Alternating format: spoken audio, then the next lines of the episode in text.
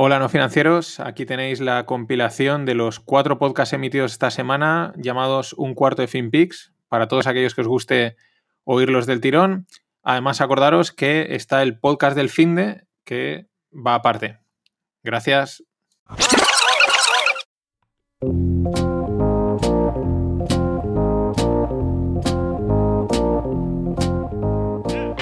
Bienvenidos a FinPix, tu cuarto de hora de actualidad en finanzas, mercados, startups, blockchain y lo que surja. Disclaimer, no se hacen recomendaciones de inversión, son solo opiniones e informaciones de este curioso mundo del dinero. Soy Mariano Angulo, esto es No Financieros y vamos al lío.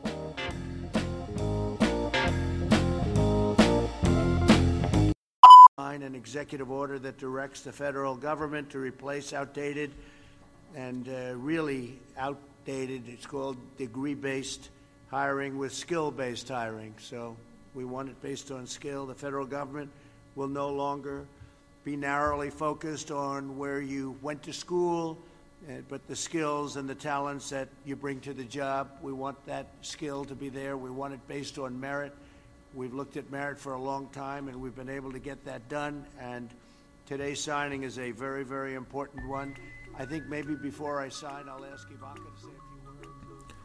¿Qué tal, no financieros? Este era nuestro amigo Donald Trump hablando de, que bueno, de que a partir de ahora va a firmar una orden ejecutiva en la que para contratar en el gobierno federal, pues va a primar la experiencia, ¿no? Las skills que dice, el talento, el mérito más que el, el grado, ¿no? El título, eh, el colegio, la universidad al que ha sido.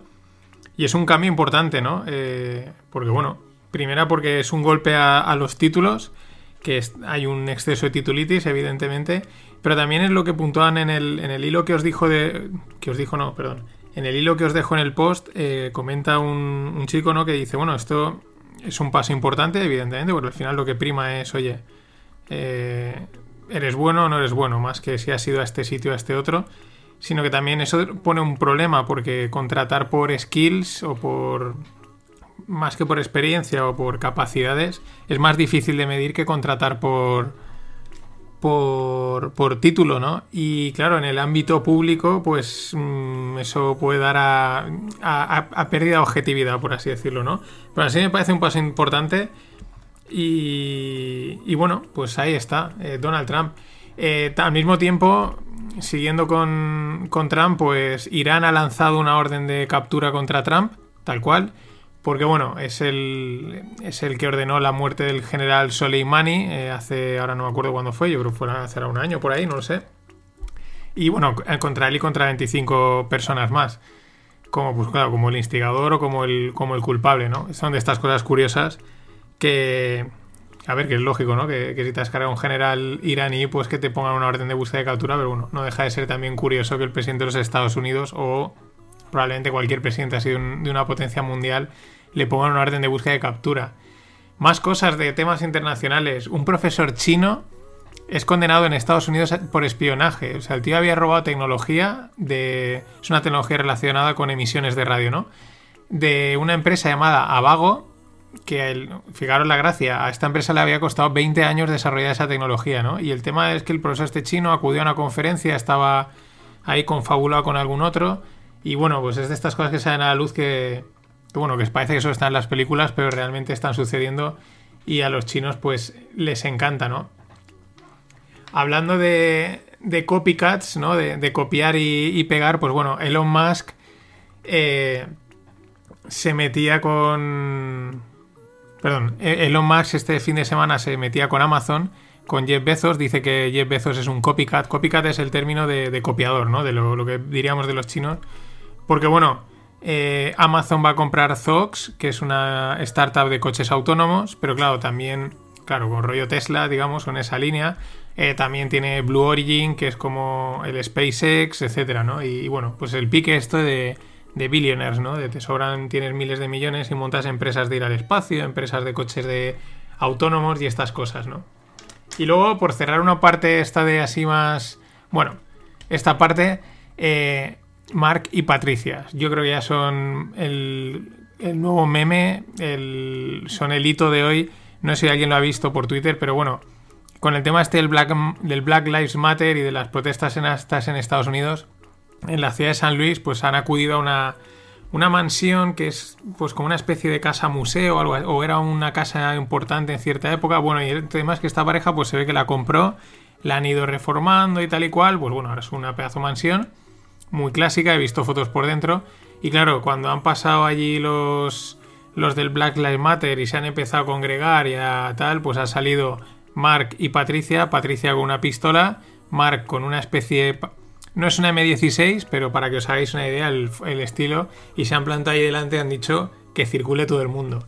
Estados Unidos es, es peligroso, pero es impresionante. Salen ahí y dicen que están en su derecho, que es legal, porque están en su propiedad y la pueden defender. Impresionante. La imagen es, bueno, ya hay memes de, sobre todo de Mark. De Mark es el, imaginaos, ¿no? El típico tío así unos 50 años, no muy alto, gordete, eh, un polo rosa, unos, unos, unos chinos, ¿sabes? esa estética y con, un y con una especie de M16. Creo que ponían que era una Colt o una Wesson o algo así.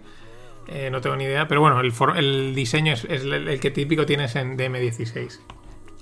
Bueno, la noticia del, del cierre del viernes fue que, que Coca-Cola, Unilever, eh, Starbucks y otras, otras más han cancelado temporalmente, algunas durante 30 días, lo cual es un poco...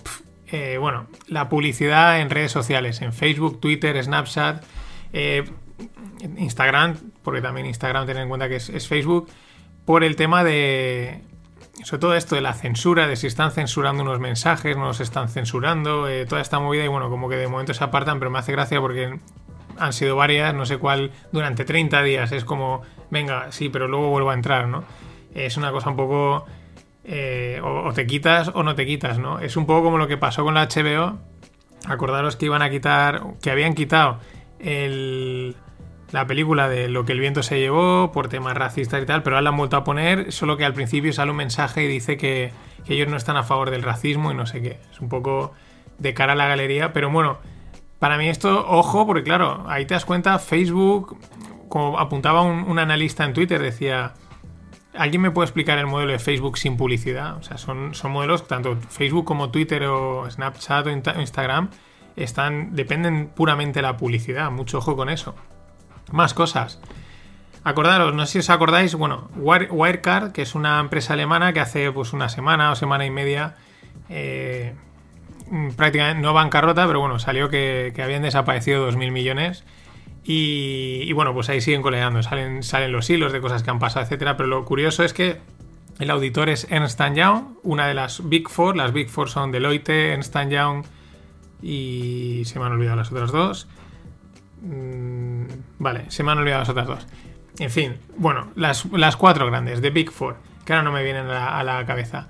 Pero da igual. Ernst Young es, es una y y el tema es que Ernst Young durante tres años, que hacen de auditoría, ¿no? Hacen las auditorías, a Ernst Young durante tres años se le ha olvidado pedirle los extractos bancarios a Wirecard. Es que era... se nos ha olvidado. Se nos ha olvidado pedir registros de lo que ha pasado. En fin, cosas de estas que, que vamos, que huelen un montón, pero dice, son movidas tan tochas que a saber qué ha pasado ahí. Eh, la curiosidad también es que Ernst Young es es sus tres mayores clientes, sus tres principales clientes son Apple, Amazon y Alphabet, ¿no? Que es un poco diciendo, bueno, pues como te hayas olvidado también de ellos de llevar la contabilidad bien, tela. Pues Wirecard es una cosa pequeña, pero las otras son el mercado actualmente prácticamente. Mm, sí, prácticamente el mercado. Más cosas. Eh, Commerce Bank elimina 7.000 puestos de trabajo y cierra 400 sucursales. Commerzbank estaba ahí, desde, ha estado también en la picota desde hace mucho tiempo. Es un banco sobre el que han habido dudas. En la anterior crisis lo pasó mucho peor, la cotización se fue. se hundió. Eh, yo creo que el gobierno alemán lo ha estado sosteniendo durante mucho tiempo y tal, pero bueno, siempre ha estado igual que el Deutsche, igual que el Deutsche Bank. Lo que pasa es que este lo, ha pasado peor, estaba, estaba menos diversificado, creo, a nivel, a nivel global. Pero bueno, le piden, le piden que se ajuste y se ajusta. Kim Kardashian ¿vale? Kim Kardashian vende un 20% de Kim Kardashian Wests, que es una, pues su firma que tienen de, belleza, porque West es claro, es de Kim West, venden un 20% por 200 millones a una empresa llamada Coty.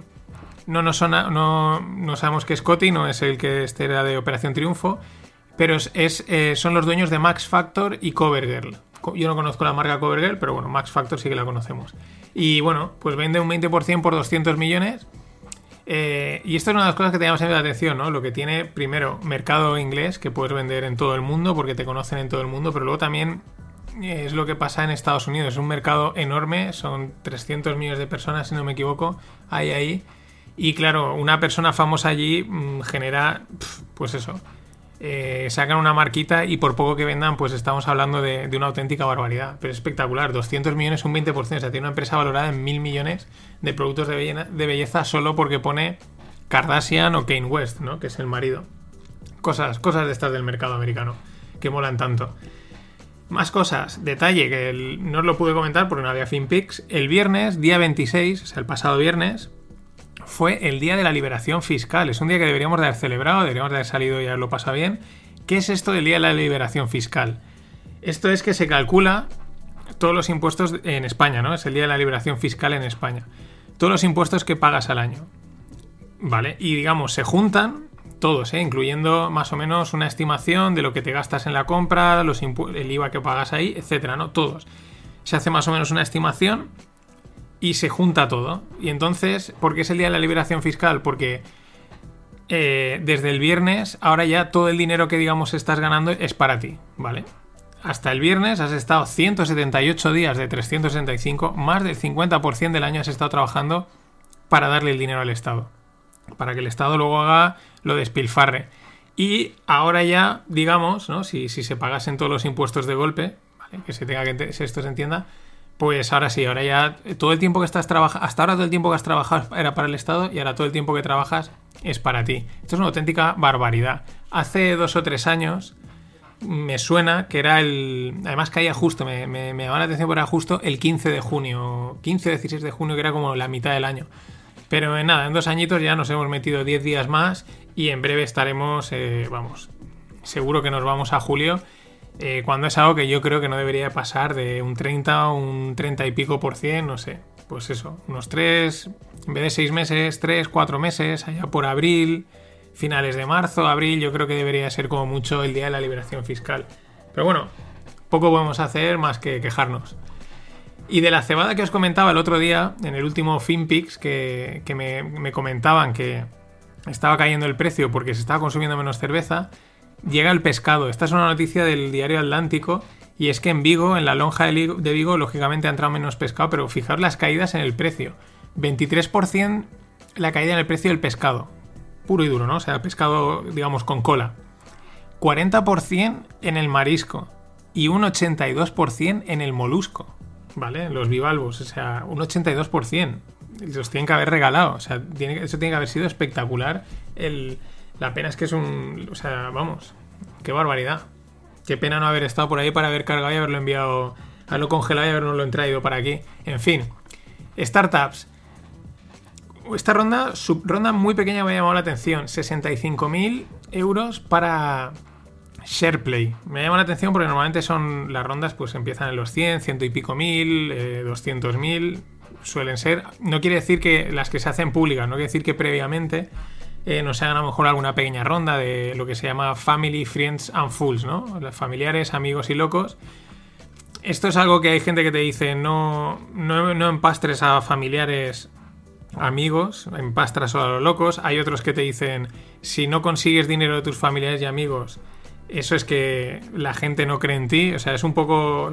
No está muy claro, cada uno te recomienda una cosa.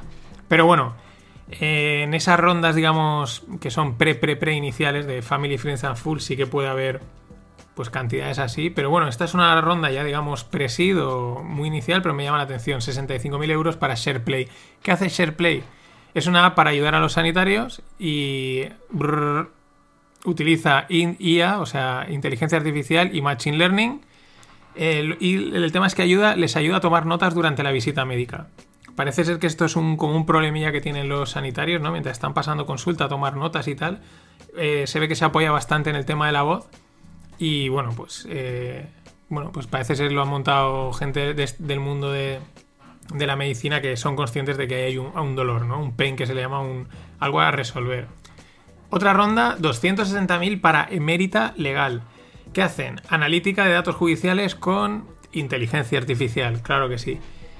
Pero está muy interesante porque lo que hacen es que comparan a profesionales y despachos por su eficacia judicial, ¿no? Entonces, eh, de tal manera que puedes saber, oye, pues este, supongo que te dirá, eh, este abogado, este despacho tiene un tanto por cien de éxito en este tipo de casos, ¿no? El tema, claro, comparan tropecientas mil bases de datos, de informes, de historias, tienen un, primer, un millón de usuarios en su primer año, ¿vale? No está nada mal. Y sí, la verdad es que pensándolo bien no está nada mal de cara a cuando en la vida has tenido que gastar un abogado una cosa de estas. Ojalá no tengas que gastar nunca y vas más perdido que nadie, pues estos datos pueden ser bastante interesantes, sobre todo para orientarte y saber qué tipo de abogado puede ser el que te toque, ¿no? Siempre que lo puedas pagar, claro.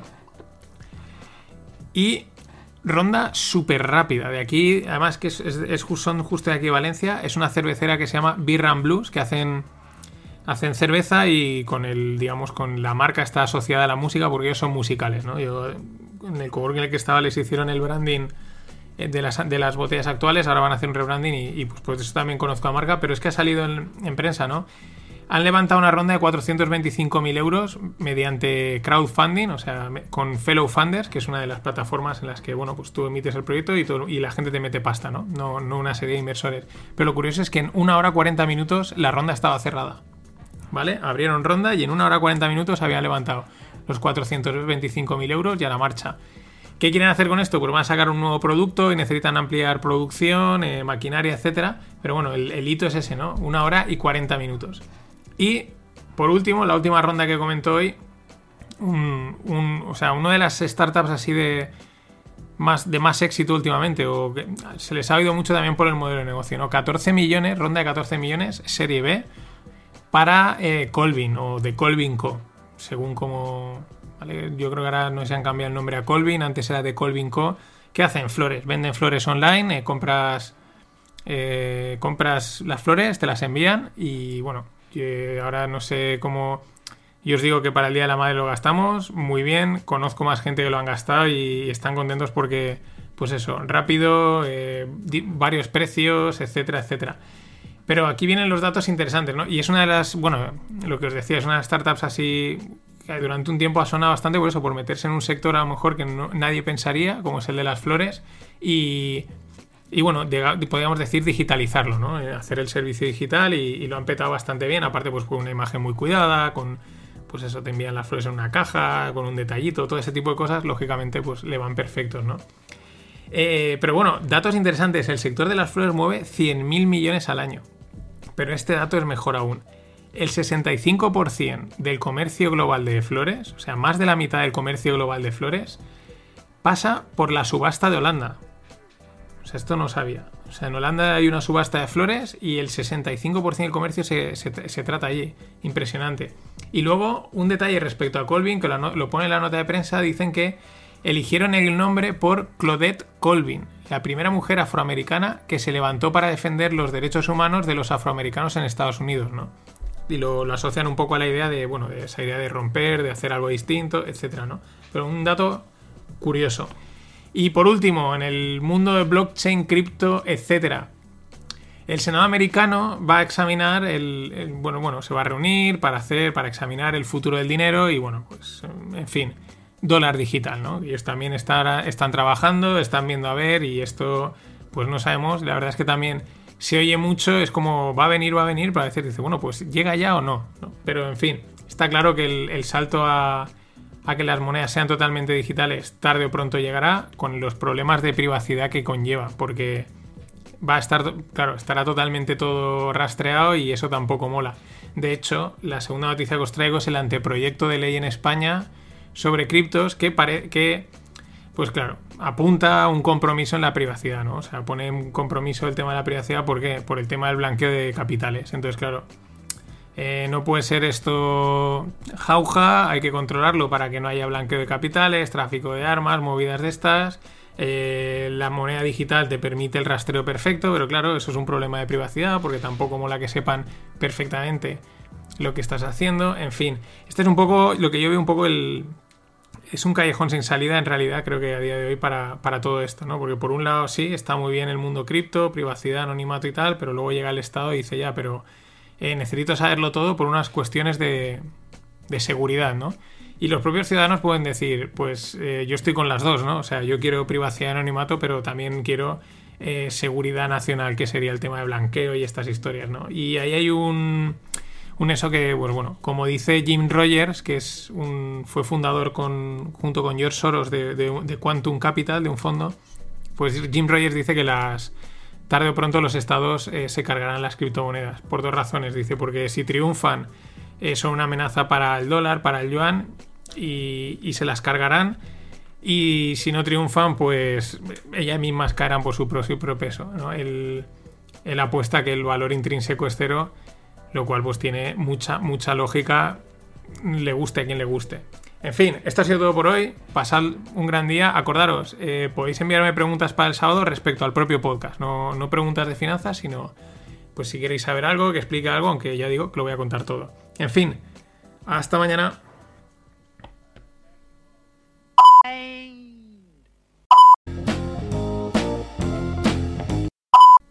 I'm Carl Reiner. I'm 96 and a half years old, and I've seen a lot of things in my lifetime. I lived through the Great Depression. I served in World War II in our fight to defeat fascism. I've seen the invention of television and performed on television even before my family owned one. But what I've never seen is the American people being lied to every single day and about everything. Lies about climate change, lies about protecting Medicare and Social Security, lies about Russia attacking our elections, lies about protecting people with pre existing conditions. In my 96 and a half years, I've seen a lot of things, but the one thing I cannot bear to see is America being destroyed by racism, fear mongering, and lies. There is something we can do about that. ¿Qué tal, no financieros? Este que veis es Carl Reiner, que, bueno, esto es un vídeo que he rescatado. es un hombre que ha fallecido, ha fallecido hoy y os sonará porque es el personaje, el mítico Saul Bloom que de Ocean's Eleven, ¿no? El abuelete este que hace, que hace como que le da un infarto y esas cosas, ¿no? Y bueno, aquí es conocido por eso, en América era mucho más conocido por el show de Dick Van Dyke o algo así. Y bueno, casualmente me ha parecido este vídeo que me ha parecido interesante porque, bueno, creo que al final es el típico vídeo de vota, ¿no? Al final acaba diciendo hay que votar, ¿no? Que esto siempre acaba teniendo un tinte político, pinta que parece ser que es de carácter republicano, aunque no lo dicen. Pero bueno, también me llama la atención porque es, es el típico discurso que dices, bueno, cualquiera si al final del vídeo le ponen vota Partido Republicano, eh, le vale. Y si al final del vídeo a lo mejor dicen vota Partido Demócrata, le vale. Que es un poco lo mismo que haces pasa en España, ¿no? Eh, seguro que todos los bandos dicen eh, estos, te están mintiendo, te están mintiendo, ¿no? En fin, un poco tributo a este personaje. Yo creo que pues a todos nos hizo. Bueno, tenía, tenía su, gracia, ¿no? El, señor Saul en, en Ocean's Eleven. Pero bueno, vamos al lío. Shell una de las grandes petroleras del mundo, avisa, eh, perdón, avisa del impacto que ha tenido la caída del petróleo en sus cifras, aproximadamente 22.000 millones. El tema es que esto también le ha pasado a BP. Muchos proyectos que tienen de, inversión ¿no? y de extracción de petróleo pues están valorados con un break-even, ¿no? con un punto de, beneficios de 55 dólares el barril de Brent. No confundir que a veces también esto, como lo comenté hace poco con los ETFs, pues una cosa es el Brent, aunque es petróleo, pero a la hora de valoración, pues no es lo mismo el Brent que el, VTI, ¿no? Por, por, cosas que tienen los contratos. Pero bueno, el petróleo está pues unos 30 y pico, 40 dólares, esto está en 55, pues aunque ha recuperado de aquella mítica caída a negativo, eh, pues siguen palmando pasta a saco. Más cosas del petróleo. Eh, parece ser que, bueno, eh, Rusia es un mejor eh, partner, un socio eh, y, más confiable para Europa en términos de, este, del mercado del petróleo, que los saudíes. Lo, considera, digamos, más fiable y que le da ventajas en precio en caso de fluctuaciones de moneda. Y al mismo tiempo, China apuesta por los saudíes por, para intentar también ganar, ganar, influencia en el país y que no le no manden, ¿no? Si visteis el vídeo que os pasé, pues ah, no me acuerdo, hace ahora ya un par de semanas, en el que, bueno, pues se veía la importancia y lo que al final acaban también mandando los saudíes, porque son los que controlan la PEP y controlan todo el tema del petróleo, que al final es el que mueve, eh, mueve, la, economía, en todos los sentidos, física como financieramente. En eh, las últimas semanas, ya digo, cada día que el petróleo ha subido, las bolsas americanas han subido y cuando el petróleo ha caído, las bolsas americanas han caído. De momento, a mí me parece que es el driver de las últimas, de las últimas semanas. Y siguiendo un poco con tal, pues con el tema de este mercado, el, el oro ha marcado, se ha, tocado sobre todo el futuro, no, no, el spot, pero los 1.800 dólares. Se veía, se veía venir. Mm, eso no han caído los mercados, pero bueno, esto pues a veces el, el, oro, por si acaso, la gente dice, bueno, sí, sí, que el mercado suba, pero yo eh, sigo comprando protección mediante el oro, por ejemplo, eh, por lo que pueda venir. Relaciona también, aunque quizás no es el mayor consumidor de, petróleo, pero la industria aeronáutica. Airbus, que bueno, va a despedir, va a, despedir a, a 15.000 personas en el mundo, 5.000 en Francia, aquí en España no sé, creo no sé, 800.000 personas por ahí iban, me, me suena, de, pero bueno, también ha afectado. Pero el tema es que ellos dicen que consideran que el tráfico aéreo no va a recuperarse a los niveles pre-pandemia hasta 2025. Acordaros que hace poco creo que era Norwegian, decía que 2023, pues ahí está el rango, ¿no? 2023 parecen ser los más optimistas y los súper optimistas 2021, pero los, eh, los, los, más optimistas, también Airbnb apuntaban ese 2022, 2023, estos dicen, oye, 2025.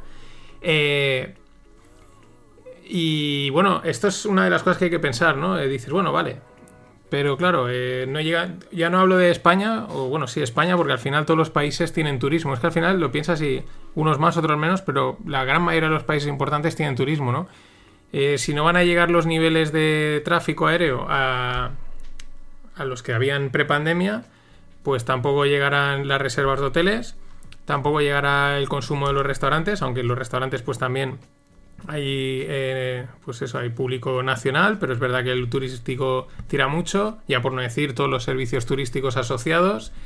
Y también hay que tener en cuenta otro sector muy importante que es el, business travel, ¿no? El, sector de, de, gente que viaja por negocios, que ahí también ha salido un, un, un, business leisure o algo así, era un nuevo formato que era, bueno, gente que viaja de negocios, pero aparte hacen algo de turismo, ¿no? Pero bueno, eh, importante, porque el, turismo al final, pues bueno, mueve mucho y oye, también es un, es un ocio, yo creo que muy importante para todos. Eh, noticia, bueno, os va a sorprender, es muy sorprendente.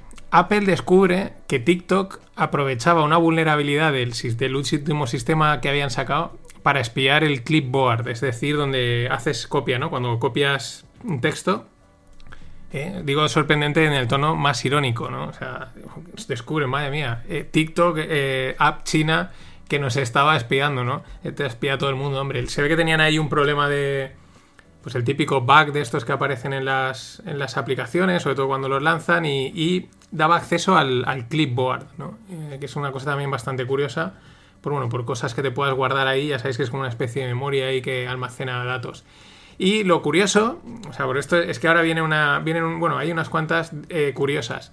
Eh, China eh, dice que, o sea, se ve que la India, con todo este tema de la tensión, pues ha metido una serie de medidas para, para prohibir o, digamos, controlar el, las aplicaciones chinas, ¿no? Les ha metido un veto, ¿no? Y entonces China se queja de que eh, prohibir las aplicaciones chinas en la India viola las leyes de la Organización Mundial del Comercio. Dices, pero, pero si vosotros tenéis prohibidas la mitad, por, no decir, o yo qué sé, pero un montón. O sea, si en, en China, la gente en China quiere conectarse a Google, a Facebook y tal, tiene que utilizar VPNs y hacer pirulas, ¿no? Entonces, esto es muy curioso. Tú di que fuera di lo que quieras, en casa hacemos lo que nos dé la gana, ¿no? Por así decirlo.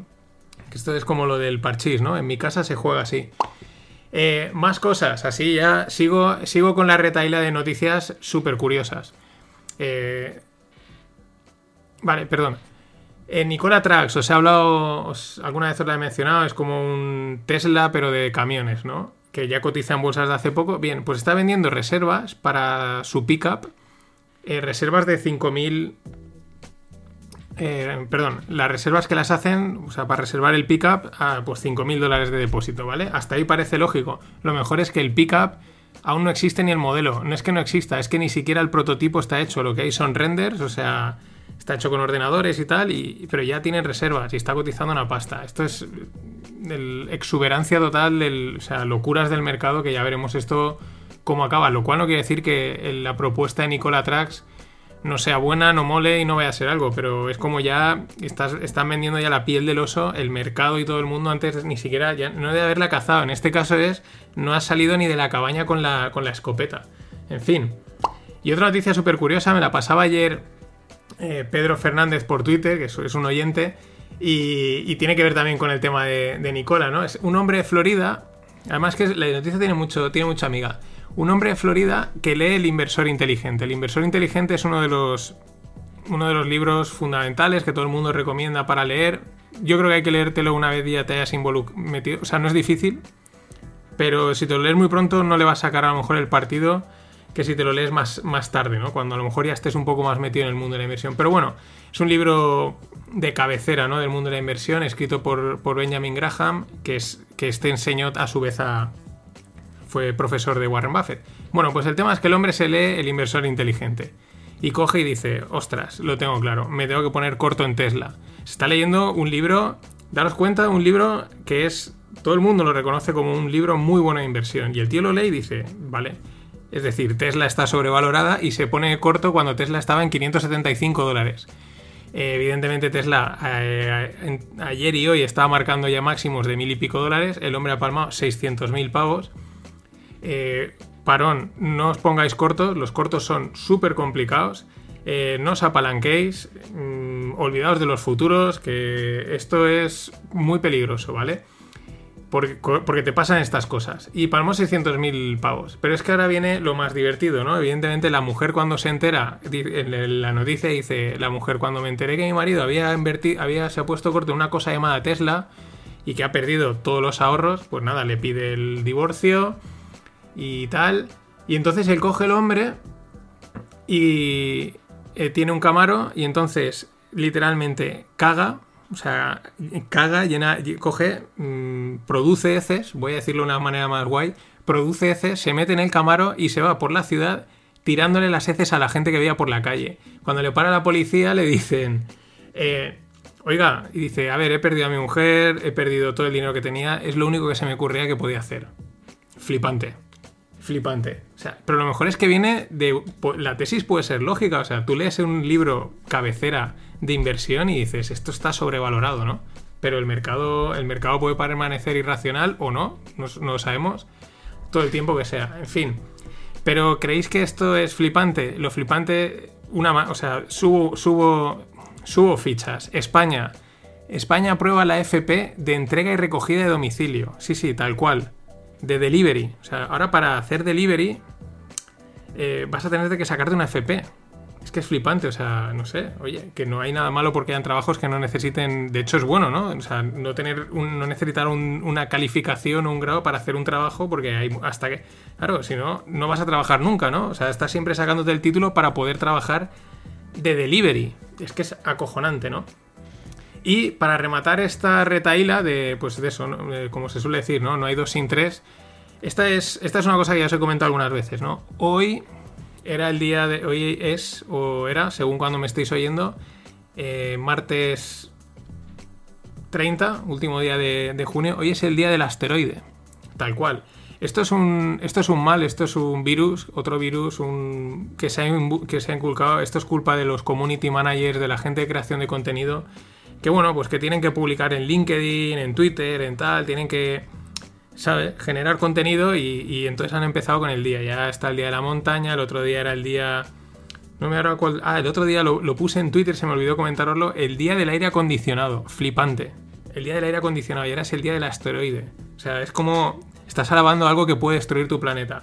En fin, vamos con cosas ya serías eh, y relacionadas con los asteroides en parte. Amazon Web Services, que es, la, es el servicio que tiene Amazon para almacenar datos en la nube y estas cosas, ¿no? Es uno de sus grandes negocios. Ahí el negocio cloud es importantísimo. Pues ha lanzado un servicio dedicado para la industria, o sea, eh, la industria aeroespacial y de satélites, ¿no? Van a sacar ahí un servicio de, Amazon, de cloud eh, dedicado a ellos, ¿no? Y es que todos están subiendo al carro de, del tema este espacial. Estos son detallitos que se va viendo, ¿no? Cuando todos se van subiendo y van apostando, y sobre todo apostan estas grandes, es que ya no es...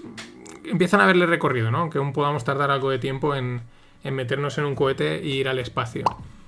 Y una noticia que probablemente todos habréis oído porque ha salido en todos los sitios y es bastante mm, dolorosa es la del cierre del Circo del Sol, bueno, la quiebra, ¿no? Eh, va a suponer 3.000 despidos. Claro, han estado parados por el coronavirus, aún así luego han salido las cifras y bueno, se ve que para había movidas internas, una deuda enorme. eh, esto es esto sin duda, aparte de que el, el COVID este te puede pegar mal por cualquier lado, es una mala gestión. Tienes una marca buenísima, súper potente, eh, que te has hinchado a vender entradas, a vender vídeos, DVDs, etcétera. Mm, no puedes. Puedes quebrar si estás un año o seis meses, pero han sido tres meses ya al hoyo, ¿no? Ahora parece ser que Quebec, porque esto es original de allí de. De Canadá, de Canadá pues, pues va a aportar dinero y van a ayudar y tal, pero tiene una deuda de 800 millones. Es. No sé. Estas cosas. eh, Dices, qué pena, y ya, pero luego te enteras de esto y dices, si es que lo raro es que no hubiese pasado antes.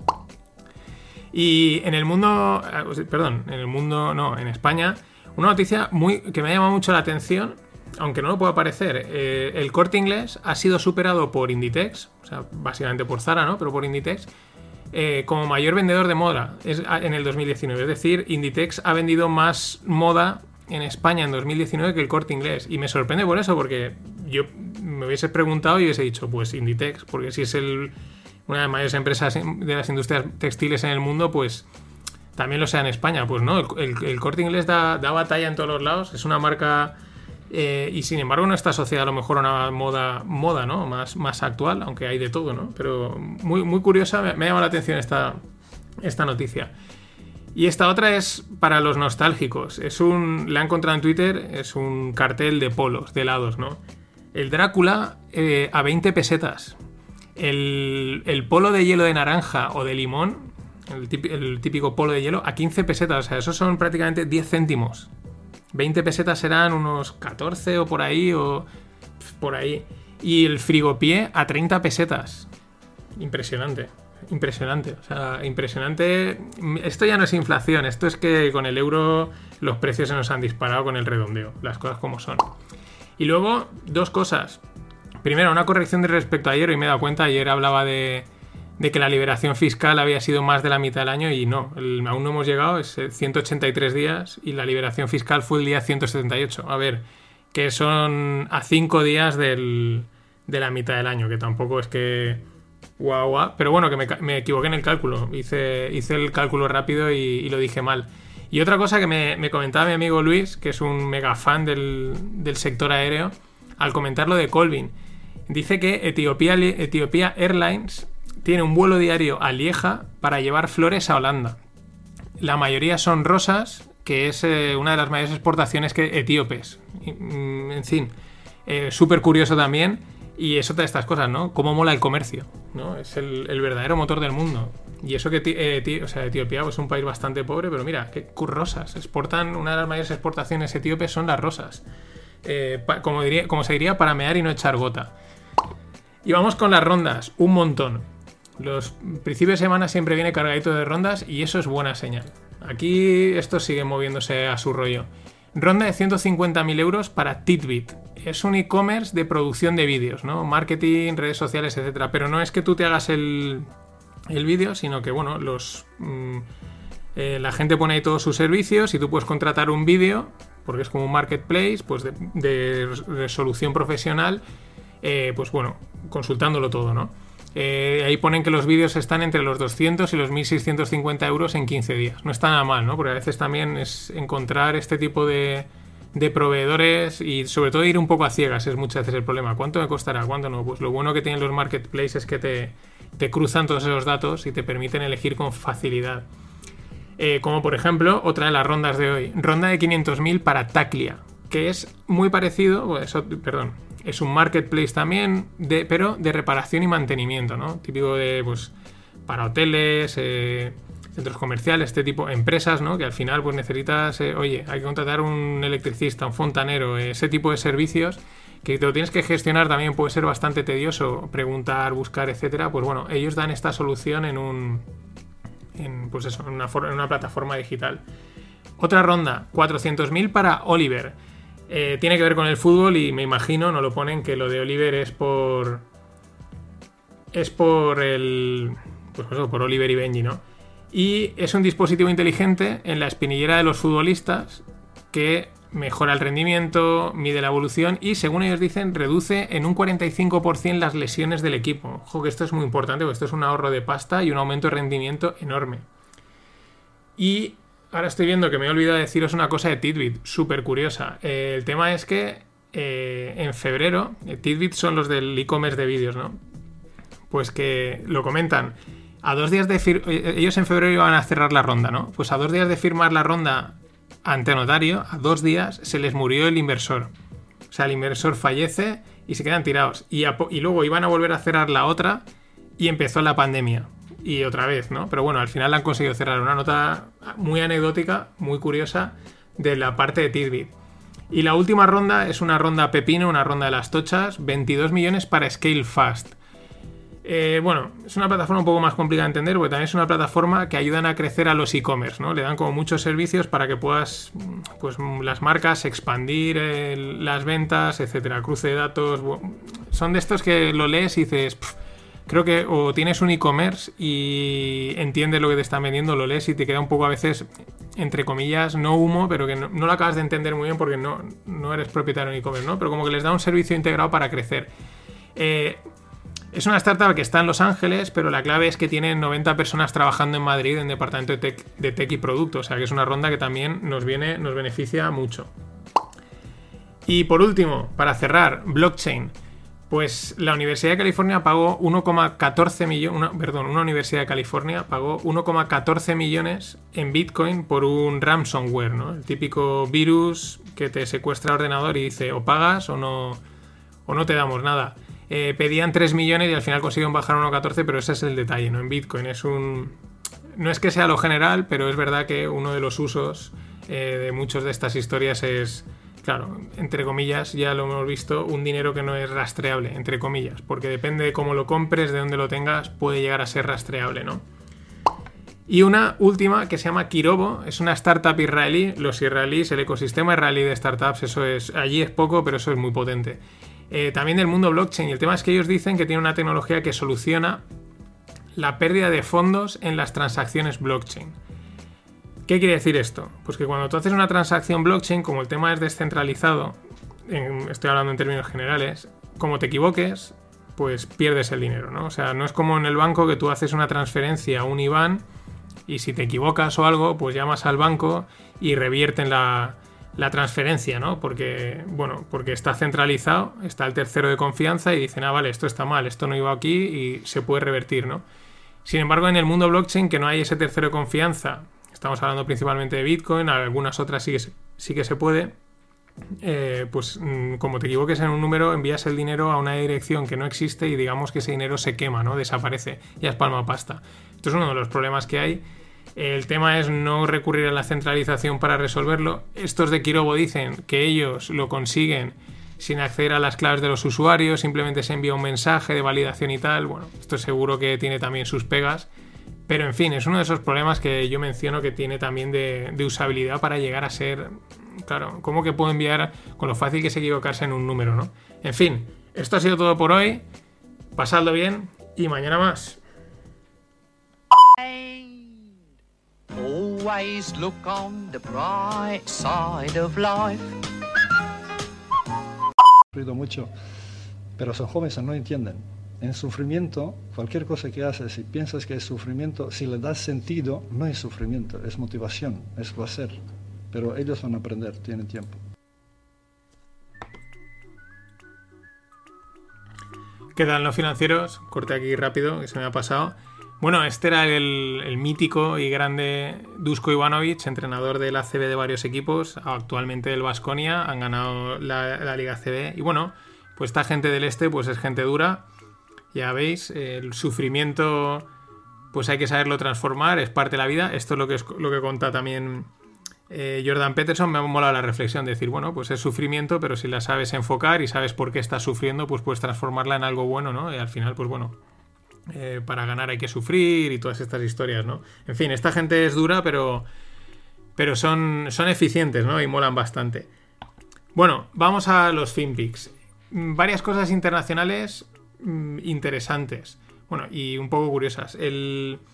El tema es que el CCCP, o sea, el Partido Comunista Chino, me mola porque es que la fuente, una de las fuentes que lo menciona, pues ya le atacan siempre así, ¿no? Y, pues bueno, me hace gracia decirlo. Eh, también es verdad, al final son los que mandan, ¿para qué vas a andarte con, eufemismos, ¿no? El gobierno, pues si es el Partido Comunista Chino, es el Partido Comunista Chino. El tema es que por, pues han abierto una presa y han inundado la ciudad de Yichang pero sin, sin, avisar, no han avisado a los residentes y han habido muertos, porque esto es así, ¿no? Lo deciden y lo hacen y no hay que... Bueno, pues la gente sobra. O sea, en China esto ya lo hemos visto que no...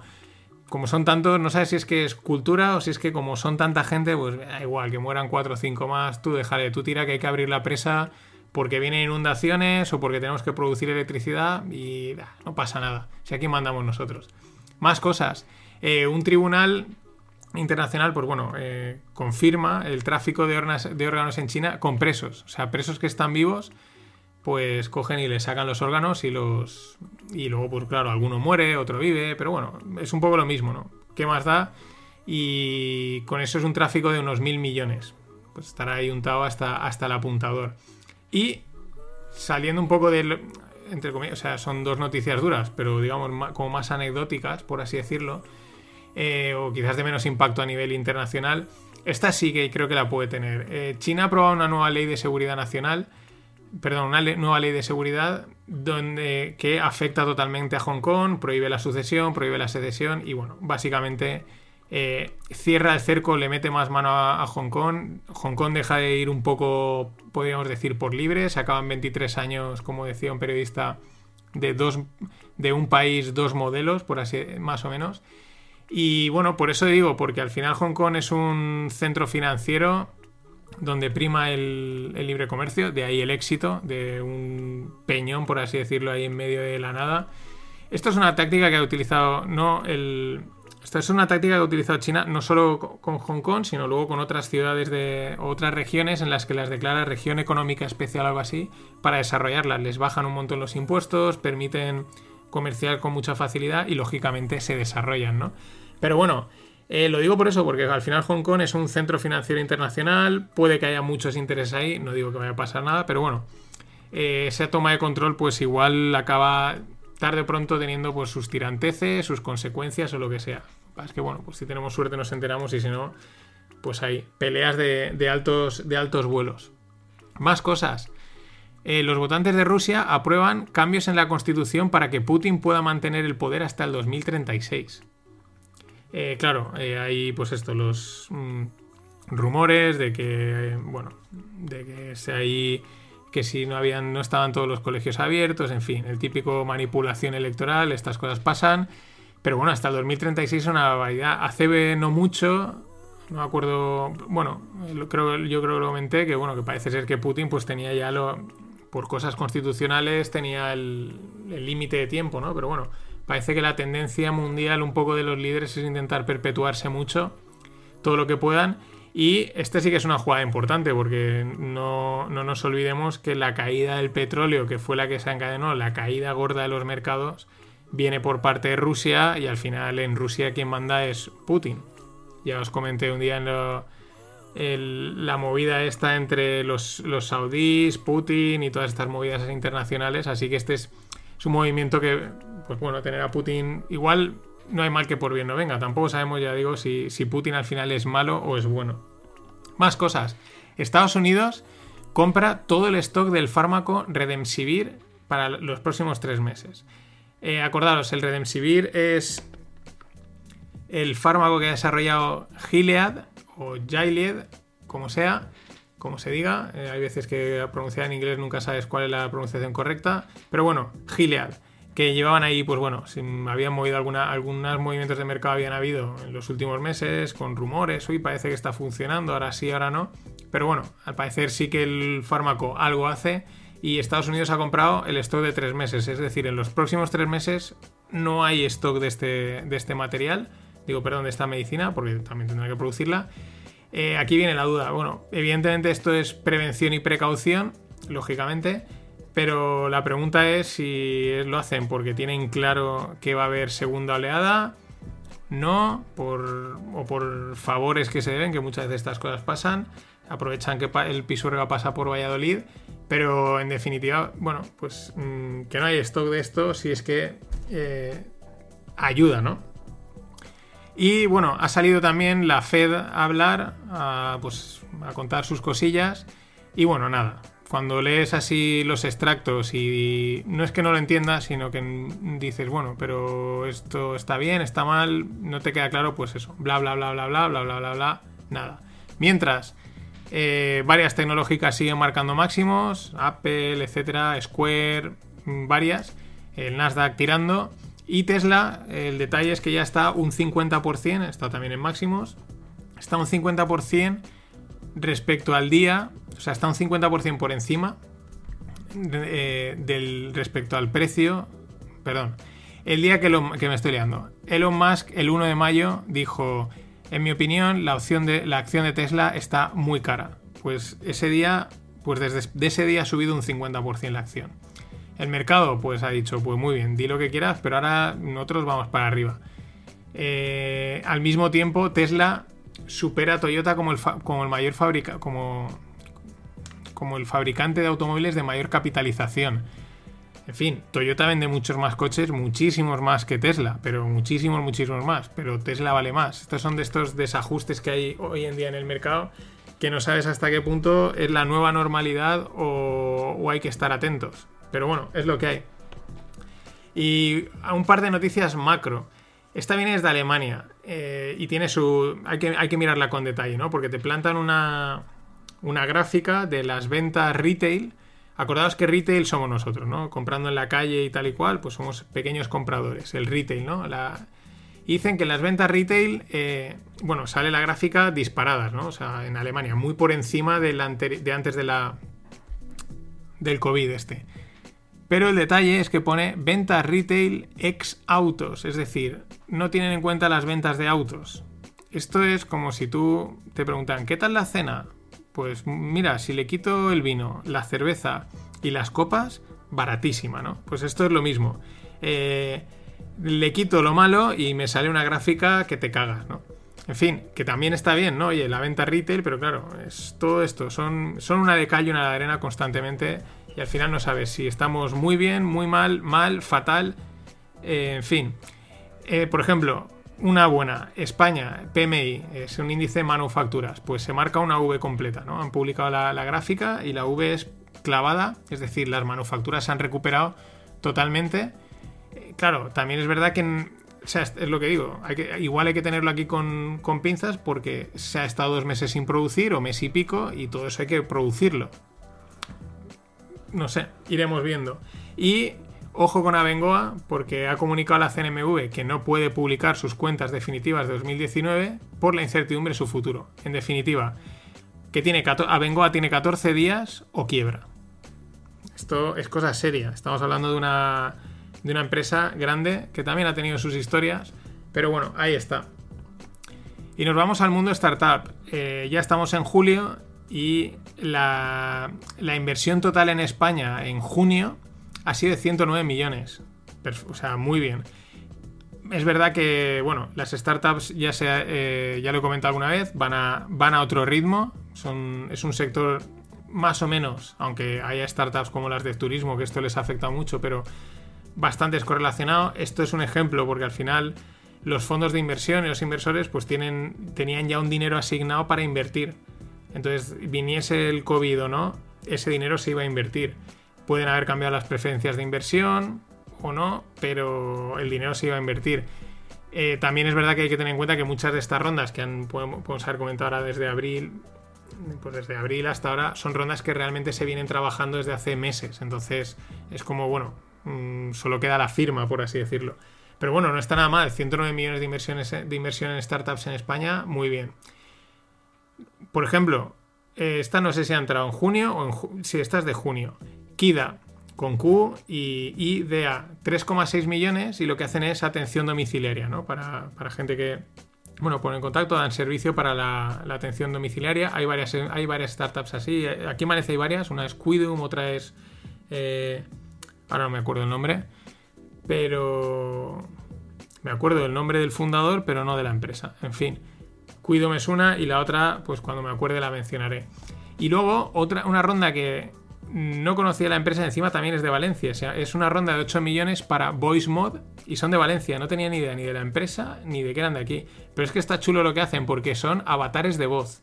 ¿Para qué? Para el mundo gaming, para los videojuegos. Es decir, eh, por ejemplo, poner el ejemplo, ¿no? De eh, Fortnite, eh, pues mm, te tiras en, para, en, paracaídas y cuando llegas, pues a la hora de hablar, ¿no? Porque ya sabéis que los jugadores de gaming hablan entre ellos, pues en vez de hablar con tu voz, a lo mejor te pone un efecto de que estás, de que te falta la respiración, ¿no? De, de, de la, la, intensidad. O te pone, por ejemplo, eh, un, un, jugador del Grande Fauto, eh, pues que mientras va conduciendo por un túnel, justo su voz se oiga como si estuviese en un túnel, ¿no? Eso es un avatares de voz, o me imagino también que si estás jugando con un personaje que es así muy bestia y tienes una voz más aguda, pues que te ponga una voz ronca y que cuadre, ¿no? Con lo cual la experiencia inmersiva es mucho mejor. Y la verdad es que está muy chulo y aquí, bueno, la gente, la gente gamer en esto apuesta a tope. Lo que me mola mucho es su, su lema, que es Troll like a pro, ¿no? Trolea como un, como un profesional. Eh, pues muy bien, muy, muy guay. Y, y, otra startup más que tenemos por aquí, eh, dándolo todo. Y eh, ahora es un, una, un, planeamiento de adquisición más allá del. al otro lado del charco. Hablo de Lulu Lemon. Es una empresa de fitness y planean adquirir Mirror por 500 millones. En el otro lado del charco las cosas van a lo bestia, ¿no? O sea, lo que aquí nos parecen 8 millones, qué maravilla, allí es calderilla. Pero bueno, eh, ¿por qué me ha llamado hasta la atención? Porque Mirror me salió hace poco la publicidad en alguna red social, yo creo que era Instagram, y me llamó la atención el, el producto. No miré ni cuánto costaba, porque digo, esto debe costar una pasta. Pero era un. Es un. No era, es un un espejo así rectangular para hacer deporte. Entonces en el espejo tiene, una pantalla integrada, entonces te salen los ejercicios, sale una persona haciendo los ejercicios con lo cual te puedes ver las posturas, etcétera. Me pareció una idea interesante, sobre todo, pues bueno, aparte estético, ¿no? El, no es, es, un espejo así guay, ¿no? Que queda bien en la casa. Pero claro, no quise ni mirar cuánto podía costar el espejo, porque seguro vale una pasta. Y viendo la adquisición, 500 millones, tela. Pero me parece una idea interesante el, el concepto este del espejo y, y que, te, que te, hace, te ayuda a hacer deporte, ¿no? Y por último, hoy de blockchain no tengo así ninguna noticia destacada, pero para cerrar, no de blockchain, he encontrado una gráfica espectacular. O sea, eh, la gráfica evidentemente es del mercado americano, pero da igual. La gráfica es de cómo las parejas heterosexuales eh, se han conocido, ¿no? Cómo se han hecho parejas. Desde el 2000, realmente la gráfica va de 1940 a 2020, ¿no? Y pues salen, os, aconsejo que entréis en el post para verla, pero os la voy a contar. Pues bueno, salen las diferentes formas de conocerse, o sea, tienes, por ejemplo, conocerse en la iglesia, evidentemente esto es americano, eh, vecinos, o conocerse en la universidad, conocerse en, el colegio o en, secundaria, eh, conocerse a través de la familia, conocerse a través de compañeros de trabajo, conocerse a través de amigos en el restaurante y online, ¿vale? Bueno, pero es súper interesante porque es que, eh, por ejemplo, conocerse a través de la familia y a través del, de primaria, ¿no? Desde hace mucho tiempo, en 1940 cada una eran como el 25, 26, 27% de la gente se conocía, o, o sea, es decir, entre las dos el 50% de la gente, más, más del 50%, se conocían a través de la familia o desde el colegio, ¿no? Y esas dos caen en picado. Ahora actualmente entre las dos apenas suman un 10%, ¿vale? El resto, todas cayendo desde 2000, desde el año 2000 hasta ahora, las formas de conocerse, todas cayendo excepto la online. Pero ahora viene lo interesante. Eh, por ejemplo, eh, vale, conocerse a través del, de los trabajadores es una como que desde 1940 ha ido creciendo, tiene un pico y luego cae, ¿no? Es decir, en los últimos años también ha caído. Pero este es el impacto, o sea, el cambio es en estas dos que voy a comentar. Conocerse a través de amigos, ¿no? Amigos en común. es como la más bestia de todas. Siempre ha estado en un 20 y pico, 30% en 1940, llega a subir hasta un 35% de la gente se conoce a través de amigos hasta el año 1990. Igual que el resto, desde 1990 actual, cae en picado. Actualmente el 20% se conoce eh, a través de amigos. Y como podéis imaginar, el conocerse online es vamos, desde 1990 2000 hasta hoy, vamos, espectacular. Actualmente, según esta gráfica, el 40% se conoce a través de, apps de citas.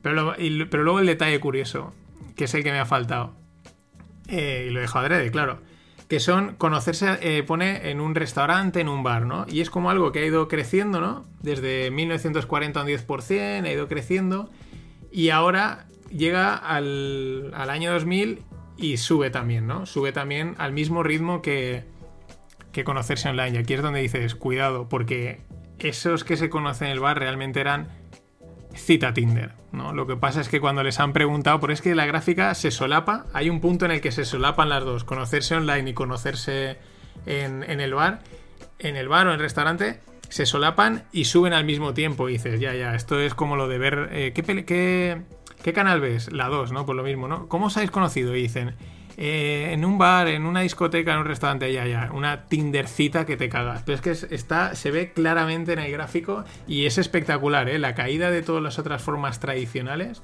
y el aumento del, online. Yo no pensaba que era tanto en Estados Unidos y aquí, pues no si estaremos así, pero esto siempre nos lleva ventaja en estas cosas. Bueno, nada más. Eh, mañana el último de la temporada, el último FinPix. Y nada, pasado un gran día. Time.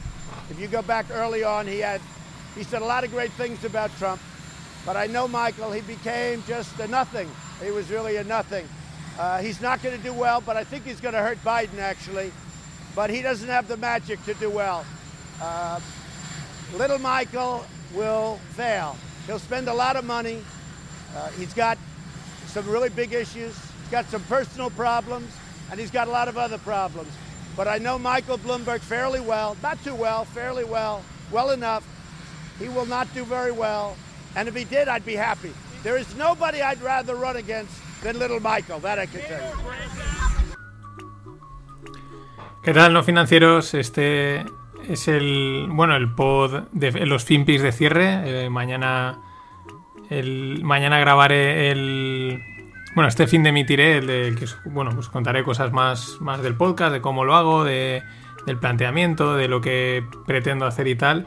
Pero bueno, hoy voy a hacer un repaso de, de todas las noticias o de lo que ha pasado desde que empezó el podcast allá por octubre, los FinPix, por lo que ha pasado. Empiezo con este audio de Donald Trump porque de todos los que he puesto, pues es el que el que a mí más me molaba. Eh, han molado muchos. He estado viendo ahora uno que dice Kick Mayas, no sé qué, pero este Little Michael, eh, Not Too Well y todo eso, pues eso fue un mítico. Lo gasté bastante en su momento. Una pena que se retirase Michael Bloomberg y más viendo ahora Joe Biden. Sleepy Joe Biden, lo, empanado que está, pues yo creo que, que, igual le hubiese dado más juego no se hubiese dado más juego. Pero bueno, lo bueno es que los FinPix volverán en, en septiembre y estaremos ya enfilando la, el, la carrera electoral que yo espero que, espero que nos dé bastante juego. En fin, ¿qué es lo que ha pasado desde octubre que empezaron los FinPix? Pues fijaros todas las noticias que he comentado y al final hacer así un balance y dices, bueno, eh, estuvimos con la movida de los trade talks en China, Estados Unidos, que si acuerdo, que si no, que si te subo las tarifas, ahora me retiro, ahora me reúno, ahora sí, el acero por aquí, el acero por allá. Y el mercado, pues unos días, pues tres días subía, caía un poquito y subía, Acabó el año 2019, pues el SP500 subiendo un 31-32%. Al final, evidentemente, hubo acuerdo. Primera fase del acuerdo, allá por, yo creo que eran finales, finales de diciembre, principio de enero. Y bueno, pues nos metimos en el 2020. Mm, y bueno, pues de repente estaba aquí ya el, el amigo COVID o la COVID. A veces ya no sé cuál es la mejor forma de decirlo. Y empezó la fiesta. La fiesta en los mercados, evidentemente. En la calle ha sido un desastre. Pero, ¿qué es lo que sucede en los mercados? Pues primero empezaron cayendo, me acuerdo... Eh, era Martin... No, era... Eh, perdón. Michael Oster, Osterholm, que es, es un especialista en virus, que contaba, ¿no? Decía en un podcast con Joe Rogan, decía que pues unos días antes, digamos, de que ya fuese como amenaza global, pero, o sea, bueno, ya considerada, ¿no? Llevaba siéndolo él una semana antes se había reunido con, con 400 grandes inversores y financieros para explicarle lo que era el, el virus, ¿no? Y porque no tenía, el tío decía, estos no tenían ni idea, o sea, no, no lo concebían como un riesgo y fue esto justo unos días después, pues ya lo empezaron a concebir como riesgo, pero ojo, ahí el mercado empezó a caer, pero cuando cayó la, y cayó, era una caída, pero podía haber sido una corrección. Lo gordo vino cuando un domingo noche, en esa reunión en Viena entre los saudíes y los rusos, los rusos dijeron, nosotros haz lo que te dé la gana, pasamos de hacer cortes en la producción y salió el representante saudí y dijo, pues, mm, kill them all, por así decirlo, ¿no? Inundad el mercado de, de petróleo. Y ahí es cuando empezó la sangría, la sangría que nos llevó a caer una auténtica barbaridad en los mercados y que de repente porque ahora parece que ha sido de repente, pues los mercados han recuperado un 30 y pico, un, bueno, una barbaridad. Sí, una, no, un 50 y, un 50 y algo por cien, así como si nada, sobre todo las empresas tecnológicas, porque es como que, bueno, aquí empiezan a haber varios factores. Por un lado, el, bueno, es como que por un momento es como la economía tradicional física está muerta y quiere a lo, a lo digital, han subido una barbaridad, no hay, no hay no hay tanto coste, no hay tanto eh, coste de capital, eh, etcétera. Y bueno, pues mm, ahí empezó una subir subida que yo creo que en realidad pues ha pillado todo el mundo a pie cambiado, absolutamente todo el mundo, nadie se la esperaba. Yo creo, empiezo a pensar que ni siquiera la Fed eh, pretendía una subida tan exagerada. Factores que han contribuido a esta subida, uno, evidentemente, la mano de la Fed. Eh, compra, ha metido ha metido dinero no directamente en el mercado de acciones, sino en el mercado de bonos. ¿Y qué hacían los, los que le vendían los bonos? Pues cogían ese eh, dinero y lo meten al, mercado. ¿Qué más ha jugado ahí el, el, factor? Los Robin Hoods, los pequeños inversores y inversores con tres asteriscos, porque realmente son la mayoría kamikazes, que bueno, en Estados Unidos recibieron el check, ¿no? Porque los, eh, los, americanos uno de los planes que han hecho es repartir 1.200, 1.300 dólares, creo, a todos, los, a todos los ciudadanos. Y bueno, pues el que no podía, no tenía para comer, pues se lo habrá gastado en comida. Pero el resto, pues muchos, muy probablemente han dicho, pues me lo juego, ¿no? Y oye, y si le saco pasta, le saco pasta. Y aparte con esta app que se llama Robinhood es súper fácil, mira, y ya he comprado. Eh, eso ha sido yo creo que bastante dinero. Más además, pues lo que, lo que os contaba de lo que habían hecho los hedge funds o los, las casas de trading, porque al final estos, estas empresas que te ofrecen pues mm, eh, comisiones muy baratas, pues lo que hacían era venderle el libro de órdenes a la... o lo que hacen es venderle el libro de órdenes, es decir, qué están pidiendo mis clientes comprar a estas casas, ¿no? Que son con las que interactúan. Entonces hacen front running dicen, ah, pues la gente quiere comprar esto, lo compramos nosotros y se lo vendemos, lo compramos. Entonces también apoyaban a tirar el mercado. El mercado llegó a la línea de 200, a la mítica media móvil de 200. Hasta ahí todo dubitativo, porque sí, era como iba pegando tirones, iba subiendo, pero nadie se lo creía. Pero mira, ya había llegado ahí. Y de repente un día la pasa, la pasa un poquito con fuerza y ya yo creo que mucha gente ha dicho, ah, vale, que esto ya es serio, ya estamos por encima de la media y ya parece que ha empezado a entrar eh, un poco de dinero o a, consolidarse. Aún así sigue siendo una auténtica barbaridad. En apenas dos meses, eh, estamos hablando de abril, bueno, ya sí, pero lleva un mes parado realmente el, Nasdaq y el SP, aunque han, aunque han marcado alguno, el, Nasdaq ha marcado algún máximo, pero prácticamente mismos niveles. En dos meses una recuperación de un 50%, un, un 40 o un 50% es una auténtica barbaridad el mercado pues sigue habiendo mucho, aunque claro, van saliendo datos de recuperación, pero la realidad es que pues el paro es enorme, la últimamente todo lo que sale en Twitter o lo que veo en Twitter son fotos de aeropuertos vacíos, que claro, si no hay aviones, pues no hay reservas de hoteles, no hay gasto turístico, hay menos gasto en restaurantes, etcétera, ¿no? Y van saliendo también bancarrotas, cosas, van saliendo cosas, pero de momento, pues como ninguna noticia yo creo que es lo suficiente mala, pues el mercado dice, pues nosotros seguimos tirando para arriba, por encima nos apoya el primo de Zumosol que se llama la Fed, ¿no? Y ese es un poquito el resumen así. Mm, bueno, podemos meter también un poco la movida esta de India-China, que últimamente ha acaparado algunas atenciones. El, el momento, la cuerda floja, ¿no? Yo creo, que estuvo eh, de, Kim Jong-un, que estuvo ahí cerca de irse al otro, al otro barrio probablemente Y la última que ha sido muy reciente estos días, lo de Vladimir Putin, ¿no? Que parece ser que, bueno, que va a ser presidente hasta el 2038 y si ya vas a ser presidente hasta el 2038, pues prácticamente puede ser hasta lo que quieras. Fijaros, eh, esto es muy interesante, pero al final queda, vale, un resumen rápido, pero también te da una idea muchas veces de la cantidad de ruido que se genera con la información día a día y eso que yo le intento hacer súper breve, ¿no? Pero en realidad no hay mucho más. Esto es lo que ha pasado. En el mundo de pues, internacional, economía, empresas, bueno, pues algunos movimientos empresariales, pero bueno, lo de siempre. España, ¿qué podemos resumir de España? Pues yo creo que el mejor resumen, más que de lo que ha pasado, es de lo que ha, pasado siempre, pasa y probablemente pasará.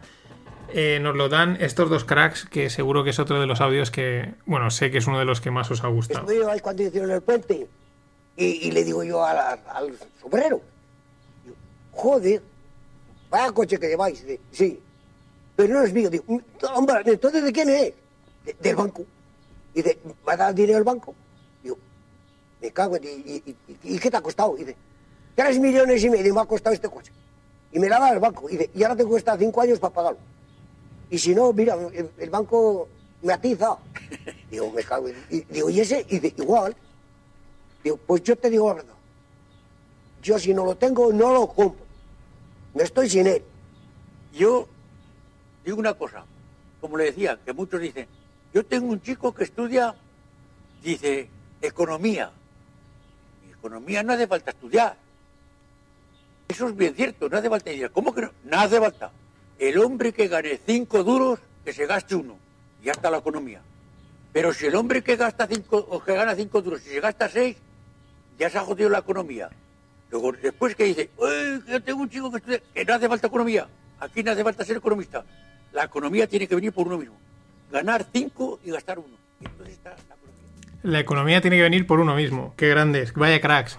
Yo creo que ese es el resumen de España, ¿no? Eh, hay que gastar menos de lo que ingresamos. Eh, las familias y los individuos lo hacemos, pero a nivel estatal. Eh, hace nada estaba leyendo en Twitter que de estos rumorillos así que corren de no, me lo ha dicho un tal, pero bueno, yo creo que es tampoco hace falta que lo digan para que lo sepamos, ¿no? Eh, pues que sí, que España está esperando el rescate. Pues sí, es que España está en quiebra técnica. Pues, pues mira que pues no me lo esperaba. Me, has pillado de golpe. Vamos. Veremos a ver qué pasa durante el verano. Eh, a ver si la temporada turística remonta por decir algo. no digo que recupere, pero bueno, no, no es lo que a día de hoy parece que es mm, realmente el turismo interno, evidentemente, el turismo nacional no es suficiente para, para cubrir, para cubrir todo el negocio. Pero poco más que contar de España que no, que no sepamos o que no hayamos leído. Navegaremos estas aguas.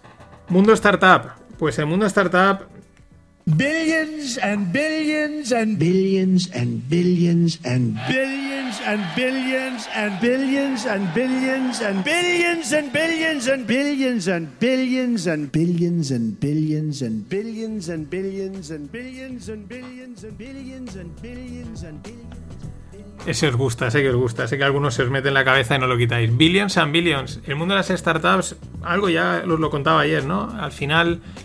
eh, es un sector que va a su bola, va totalmente a su bola. Eh, hay que también entender, porque a veces dices, oye, con la situación que estamos en, pues bueno, ¿no? De crisis o de precrisis o, o lo que sea, empiezas a ir, pues ronda de millones, ronda de millones, ¿no? Y parece, puede parecer un poco frívolo, ¿no? Pero también hay que entender que es lo que explicaba ayer, que los fondos de inversión ya tienen ese dinero asignado y se lo tienen, y lo tienen que invertir, ¿vale? No, normalmente los inversores que han metido ahí dinero, que suele ser gente ya de pues bueno, no, cualquiera no puede meter dinero en esos fondos. Eh, no pueden retirarlo, hay unos acuerdos y ese dinero hay que invertir, luego hay que, tener, hay que invertirlo. También hay que tener en cuenta otra cosa que es que muchas de estas rondas, pues os digo que la media, por lo que se comenta normalmente en el sector, eh, para cerrar una ronda, desde que empiezan a trabajarla hasta que se cierra, está entre 6 y 9 meses. O sea, son cosas que no es, venga, lo que os decía, dame dinero y firmamos, sino que están avanzadas y vienen de lejos. Esperemos que sigan continuando, que las que hayan empezado ahora en estas fechas y tal, eh, pues mm, sigan saliendo. Es una buena señal al final. Ya os dije que normalmente 9 de cada 10 startups, es más o menos la, estadística habitual, se van al hoyo. Hay mucha incertidumbre, os lo digo por experiencia. Eh, en JobQuire, pues bueno, nosotros vamos a otro rollo también, pero Pero bueno, cuando miras un poco hacia adelante y dices, ¿y por dónde tenemos que tirar? ¿Y, si pasa esto? ¿Y si pasa esto otro? ¿Y si pasa esto otro? ¿Y si esto? ¿Y hacemos esto? ¿Hacemos esto? Hay mucha incertidumbre y es normal que al final, pues eso también se refleja en dos cosas, en que 9 de cada 10 se van al hoyo, pero esa décima que lo, peta, lo peta muchísimo. Y por eso es bueno, porque al final ahí también se va generando empleo, se va generando negocio, mmm, innovación, etcétera. Y es bueno que sigan habiendo rondas. Ya os contaba ayer que el mes de junio ha sido. Hoy corregían, ayer os dije que eran 109 millones, hoy decían 139 porque hay una que si es medio española, etcétera. Bueno, una buena cifra.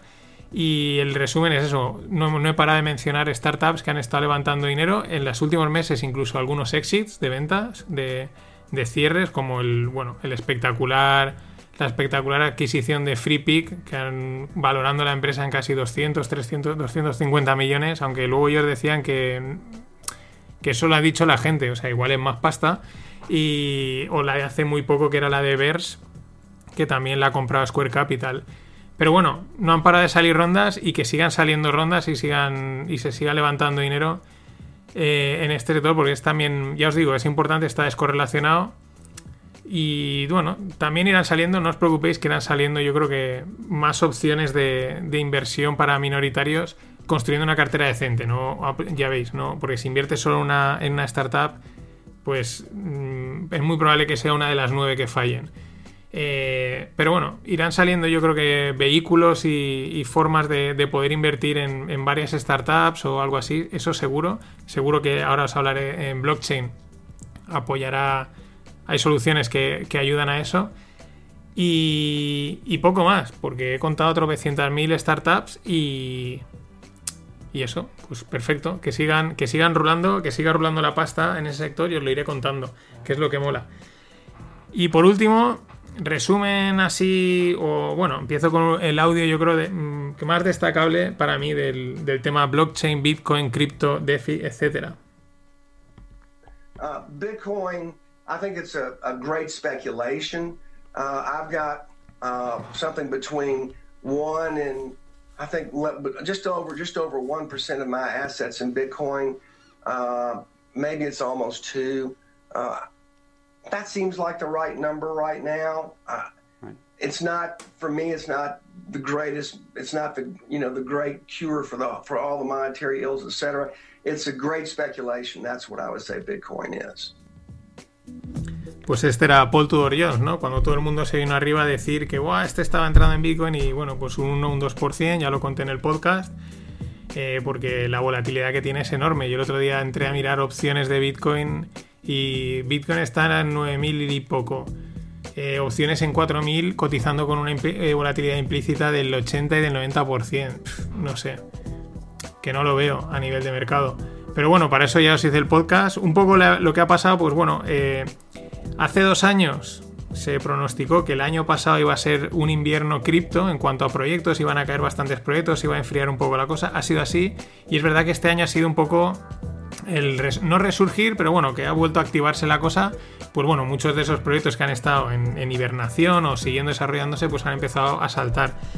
Eh, lo más destacado quizás hasta hoy en lo que llevamos, y yo os lo llevo contando desde el primer día, porque pues desde que lo descubrí ahora ya, pues no sé, año y medio, dos años, pues dije, esto, me parece que tiene mucho recorrido, siempre cuaje, es el tema DeFi.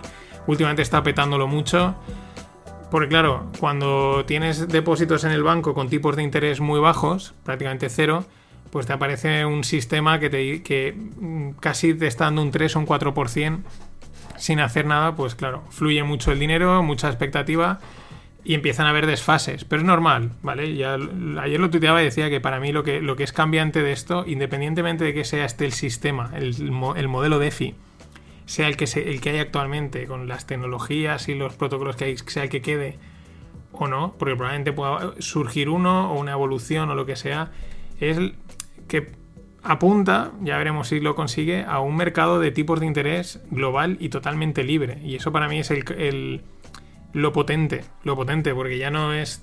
Al final, oye, yo te presto o me te presto el dinero al precio que a mí me dé la gana. Y tú lo aceptas, es decir, recibes el préstamo al precio que te compense. Si hay acuerdo, bien, si no, a otra cosa, ¿no? Así es como se deberían de fijar los tipos de interés, os lo conté también en un pod. Y, no se hace así. Al final llega el Banco Central Europeo, la Fed, y te dice, no, tú lo prestas a este dinero. Y realmente dices, tú qué sabes yo, mi situación, mis condiciones, cuáles son. Eso creo que es una de las cosas que aporta DeFi y es una de las cosas que también me he dado cuenta que mm, mucha gente del mundo este pues no entiende. Es, es triste, pero es así. Cuando la marea baja, se sabe quién va desnudo.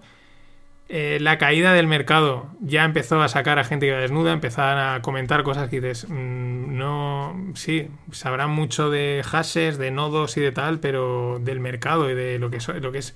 Porque esto ya no depende de... Ya no depende de si es Bitcoin o es dólar o, o comercio con, no sé, con cangrejos. Es una cuestión de eso, de riesgo, rentabilidad, eh, inversión, que es inherente a cualquier tipo de, de moneda, ¿no? Y todo eso ha empezado a florecer, o bueno, yo es la- lo que he empezado a ver, que, que vamos, que hay un vacío ahí intelectual en ese campo muy fuerte, sobre todo en el mundo Bitcoin, y es que aparte ahora DeFi está pasando lo mismo, están saliendo mucho, mucha gente maximalista de DeFi, que dicen también, empiezan a decir algunas tonterías flipantes, pero claro, eh, también empiezan a reaccionar los bitcoiners eh, que dicen cosas de DeFi sin entender realmente tampoco el, el concepto o lo que puede aportar. Y bueno, lo que lleva siendo este mundo, que tiene unas cosas muy chulas, yo creo que tiene mucho potencial y, y se pueden hacer grandes cosas, pero al final pues eh, son reductos de peleas, religiones y cosas así, que es, es la pena. Pero bueno, ya os digo, nos quedamos con que ha sido yo creo que el, el resurgir de DeFi podrá petar, de las finanzas descentralizadas, podrá petar, podrá evolucionar, surgirá otra. Veremos también, os lo he contado siempre, los estados, cómo acaban metiendo esto, cómo acaban metiéndole mano, de qué forma. Eh, también las instituciones financieras tradicionales, si acaban diciendo, ostras, esto es un aliado y nos interesa, le acaban metiendo, se lo acaban comiendo, acaba petando. Eh, ¿Qué pasará con las CBDCs, con las Central, las Central Bank Digital Currencies, es decir, las criptoestatales? En fin, yo creo que, bueno, pues seguiremos un poco ahí ahí, si, salvo que en el verano hayan sorpresas. Y es muy probable que el siguiente resurgimiento pues sean las DAOs. Pero bueno, eso ya lo veremos y os lo iré contando. Nada más, esto ha sido esta primera temporada de FinPix. Tranquilos que volveré. El sábado os cuento, pues bueno, cosas de cómo monto el pod, de por qué está organizado de una manera, tal, y también ideas que ya tengo para de cara al de cara al- a la temporada que viene. Eh, los que me oigáis, pues ahí me despediré. Los que no, gracias por haber estado ahí. Gracias por los comentarios, por escribirme, etcétera. No os olvidéis, eh, me podéis seguir en Twitter y por ahí podemos- por Twitter. eh, Hay un canal de Telegram. O sea, es decir, en Twitter voy a seguir activo durante el verano. En el canal de Telegram también podéis escribir, me podéis escribir a WhatsApp. Y por si alguno no oye el pod del fin de, os recomiendo que os suscribáis a YouTube. Porque igual algunos vídeos caen durante el verano. Ahora sí, gracias por estar ahí y hasta se Always look on the bright side of life. Always look on the light side of life.